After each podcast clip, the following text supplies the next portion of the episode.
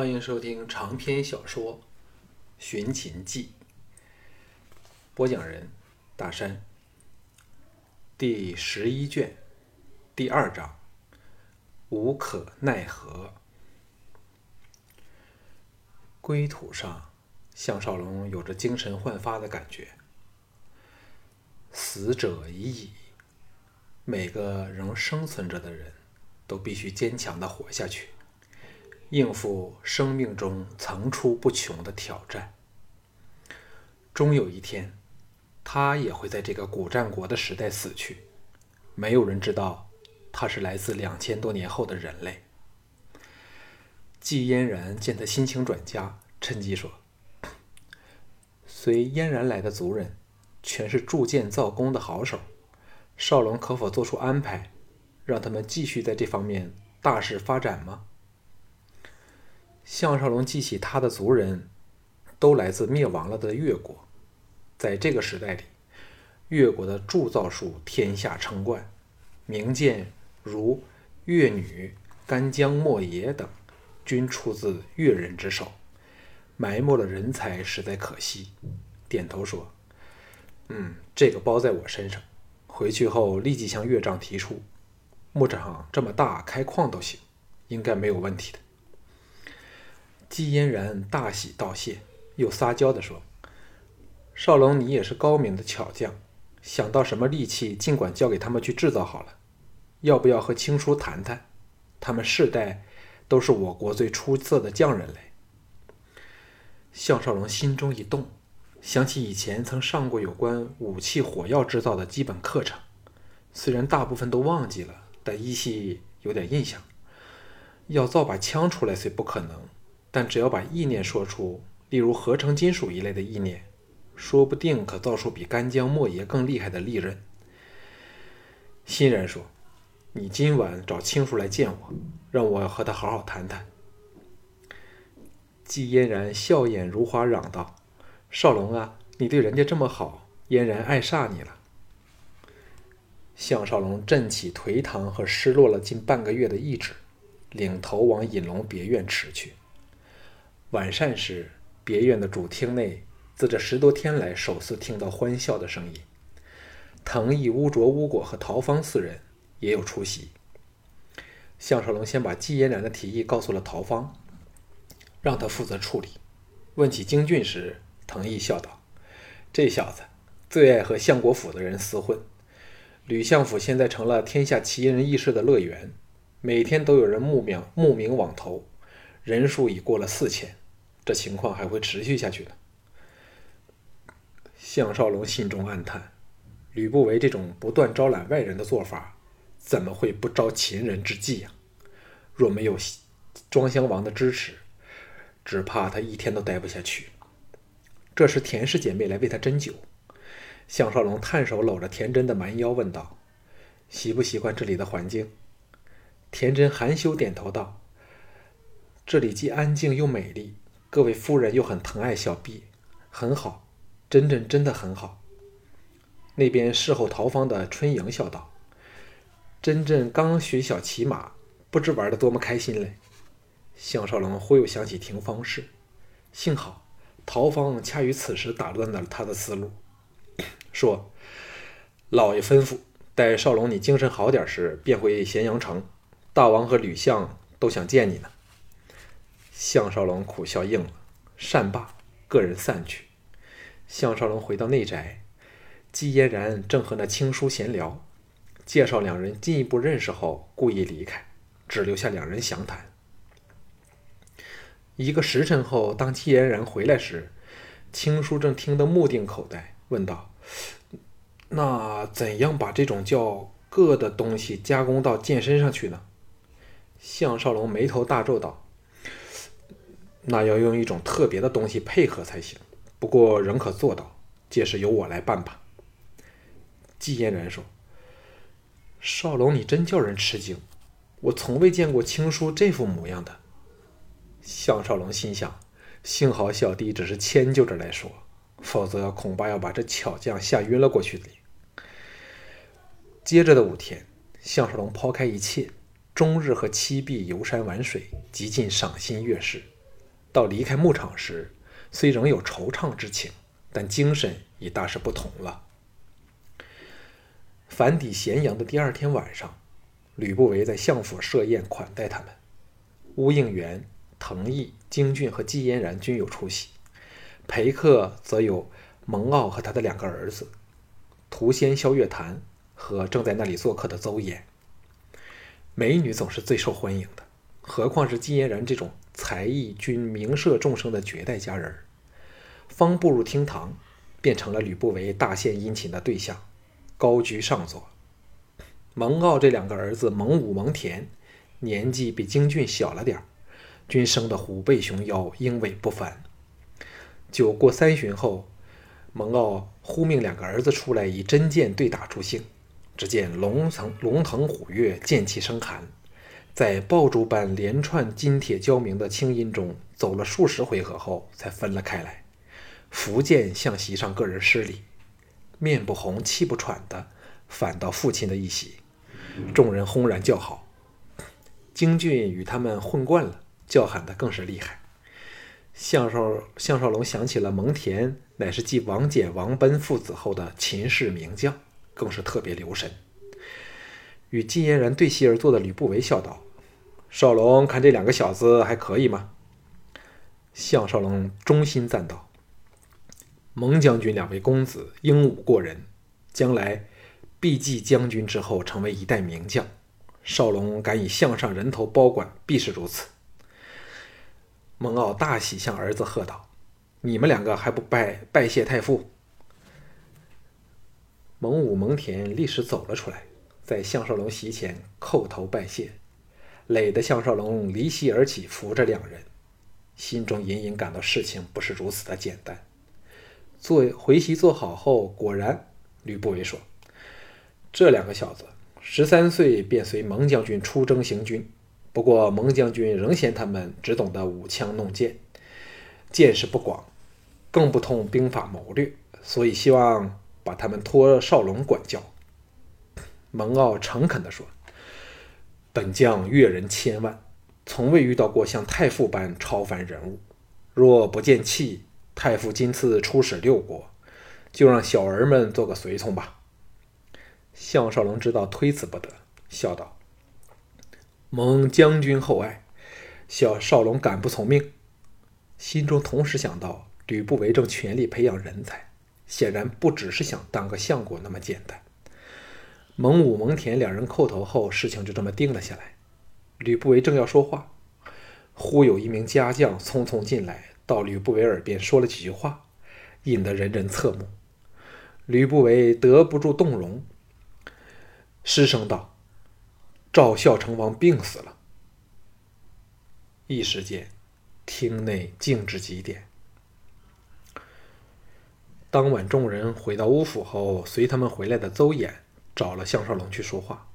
在宁静的偏厅后，闲话两句后，邹衍说。吕不韦现在对少龙倚重之极，少龙有何打算？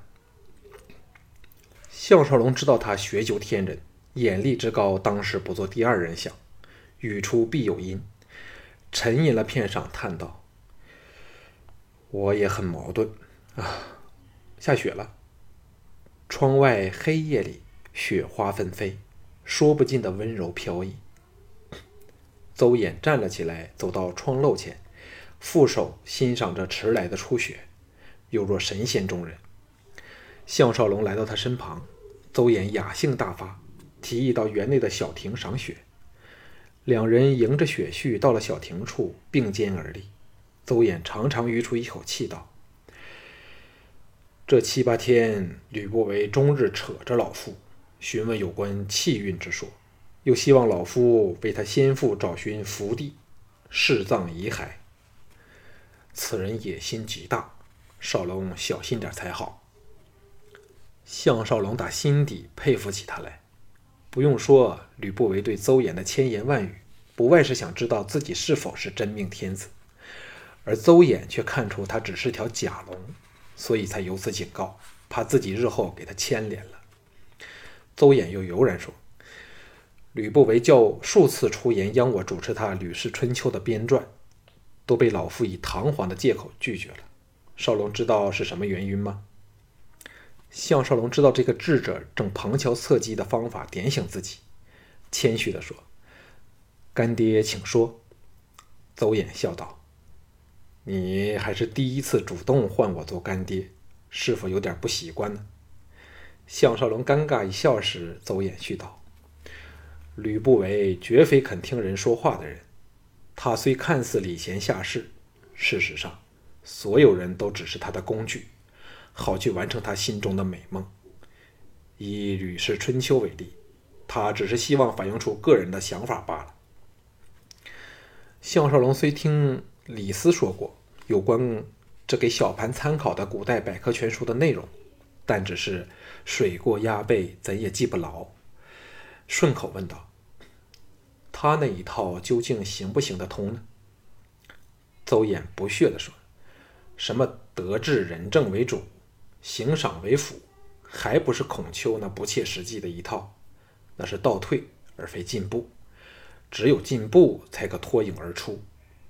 秦国自商鞅以来，崇尚法治战功，与吕不韦这一套可以说是南辕北辙，将来定会出问题。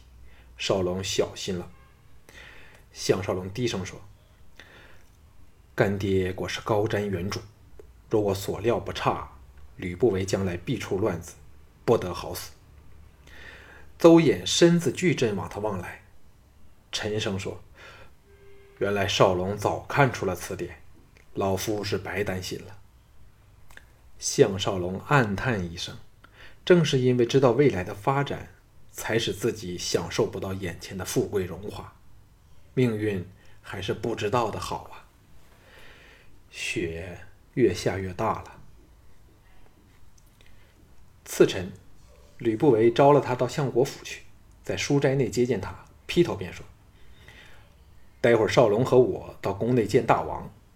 哎，我为你推脱了十多天，差点儿给姬后怨死了。”接着郑荣道：“姬后虽对你颇有好感，但记着，千万不要沾上他半根指手指，否则连我都护你不住。”项少龙苦笑道：“相国放心好了。”吕不韦点头说：“我也相信你把持得住，只因过于关心，才忍不住提上一句吧。”沉吟半晌后说：“我决定了，亲自出征东周，以蒙敖为副将。少龙抵达韩境时，东周应已云散烟消，正式结束了周氏的统治。由这刻开始，就是群雄争霸的局面了。”顿了顿，絮道：“孝成王一死，赵国权力落入韩荆和郭开手内，政局不稳。我要重新部署策略，好把握这个机会。杨全军受首之日，就是我大秦开展霸业之时。所以，少龙定要在这之前为我稳住六国。若因灭周而惹得六国联手，对我便大大不利了。”项少龙暗叹一声。眼前若对吕不韦不利，就等于对他不利。暂时来说，他和乌家的命运已和吕不韦挂了钩。若有祸事，必受株连。假如杨全军能成功改立成角，连朱姬和小盘都要没命，唯有点头答应。且再加思量，六国的统治阶层中，谁不是自私自利、损人利己之辈？与他们讲仁义，只是自讨苦吃。吕不韦双目闪着锐利的精芒，思索着说。此行除了在上次有面具掩护相貌的人外，必须全数换过新人，否则，只要有一个人被辨认出来，就会联想到你是董马池，图使事情更为复杂。幸好人手方面不成问题，我会由家将里拨一批忠贞不二和剑法超凡的高手做你亲随，配以一队千人的精锐骑兵，足以应付旅途的凶险。萧月潭也会同行为你打点。项少龙心中凛然，从某一角度上来看，这些来自吕不韦的心腹家将也成了监视他的眼线。心中一动，说：“吕相可否在随从名单上加上李斯先生？”吕不韦奇怪地看了他一眼，凝迟疑片刻，才说：“既然少龙有此提议，便如你所请吧。好了，现在我们入宫见大王吧。”表面虽看不出什么来，但从他略有迟疑的态度看，吕不韦其实是心中不喜。至于原因是他不喜欢李斯，还是不喜欢他项少龙自有主张，就很难肯定了。透过车窗，咸阳变成了个纯白色的美丽世界，雪花仍是永无休止的下着。第一次下雪总是叫人欢喜的，况且天气仍不太冷。有些小孩跑到街上来玩雪嬉戏，转入咸阳宫的大道时，更看到有群年轻的女子掷雪球为乐。什么三步不出闺门的情况，在这个时代完全派不上用场。可见，是汉代从儒以后，女性才被自私的男人进一步压制她们的自由。而在战国时，若论开放程度，又要数着刚摆脱了蛮夷身份的秦国最厉害了。吕不韦沉默起来，两人各有所思。项少龙忽然想到，吕不韦于此时出兵实在大有深意。风雪原为军事行动的大忌。但对付东周的这种这等弱小的国家，却有两大好处。